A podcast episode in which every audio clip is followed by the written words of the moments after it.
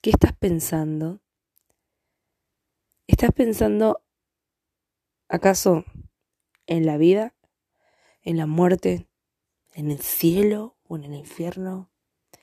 ¿Estás pensando bien o estás pensando mal?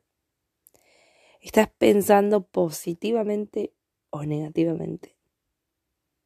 Qué loco, ¿no? Porque no hay términos medios. O pensás bien o pensás mal. O pensás en más o en menos positivo o negativo.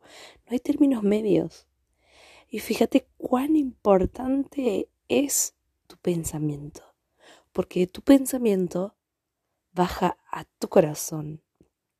De tu mente baja tu corazón. De tu pensamiento baja tu sentimiento. Y de tu corazón es lo que sale por tu boca. Es, es lo que sale de tu boca lo que sentís, lo que pensás.